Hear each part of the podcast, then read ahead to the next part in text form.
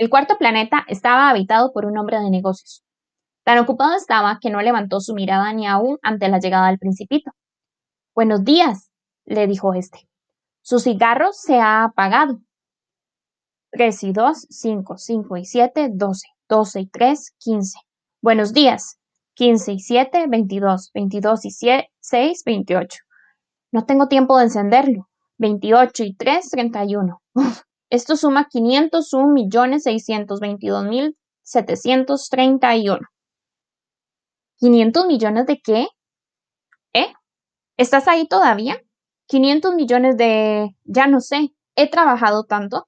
Yo soy un hombre serio y no me entretengo en tonterías. Dos y cinco, siete. ¿500 millones de qué? Volvió a preguntar el principito, que nunca en su vida había renunciado a una pregunta una vez que la había formulado. El hombre de negocios levantó la cabeza. Desde hace 54 años que habito este planeta, solo me han molestado tres veces.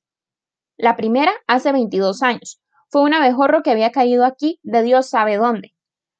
Hacía un ruido insoportable y me hizo cometer cuatro errores en una suma. La segunda vez por una crisis de reumatismo hace 11 años. Yo no hago ningún ejercicio, pues no tengo tiempo de callejear. Soy un hombre serio. Y la tercera vez, la tercera vez es esta. Decía, pues, 501 millones. ¿Millones de qué? El hombre de negocios comprendió que no tenía ninguna esperanza de que lo dejaran en paz. Millones de esas pequeñas cosas que algunas veces se ven en el cielo. ¿Moscas? No, cositas que brillan. ¿Abejas? No, unas cositas doradas que hacen desvariar a los holgazanes. Yo soy un hombre serio y no tengo tiempo de desvariar. Ah, estrellas. Eso es, estrellas. ¿Y qué haces tú con 500 millones de estrellas? 501 millones 622 mil 731. Yo soy un hombre serio y exacto. ¿Y qué haces con esas estrellas? ¿Qué, qué hago con ellas? Sí, nada, las poseo. ¿Que las estrellas son tuyas? Sí. Yo he visto un rey que los reyes no poseen nada, reinan, es muy diferente. ¿Y de qué te sirve poseer las estrellas? Me sirve para ser rico. ¿Y de qué te sirve ser rico? Me sirve para comprar más estrellas si alguien las descubre. Este, se dijo a sí mismo el principito, razona poco más o menos como mi borracho. No obstante, le siguió preguntando, ¿y cómo es posible poseer estrellas? ¿De quién son las estrellas? contestó punzante el hombre de negocios.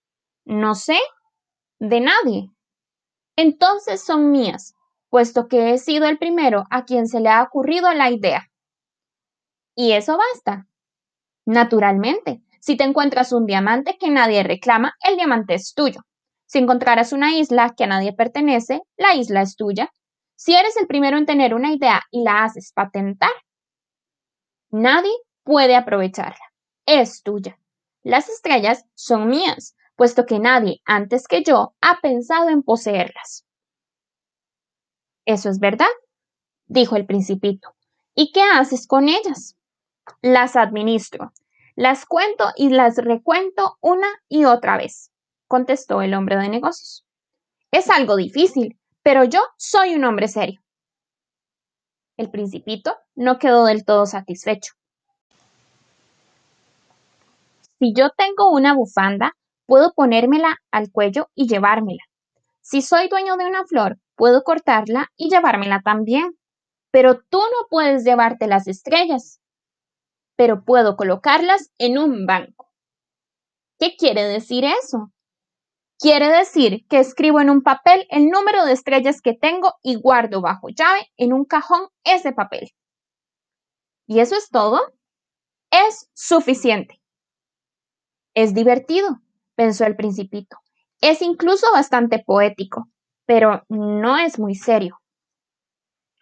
El principito tenía sobre las cosas serias ideas muy diferentes de las ideas de las personas mayores. Yo, dijo aún, tengo una flor a la que riego todos los días. Poseo tres volcanes a los que desollino todas las semanas. Es útil, pues, para mis volcanes y para mi flor que yo las posea. Pero tú, tú no eres nada útil para las estrellas. El hombre de negocios hizo el ademán de responder, pero no encontró palabras para ello. El principito se fue. Decididamente las personas grandes, se decía para sí, son enteramente extraordinarias.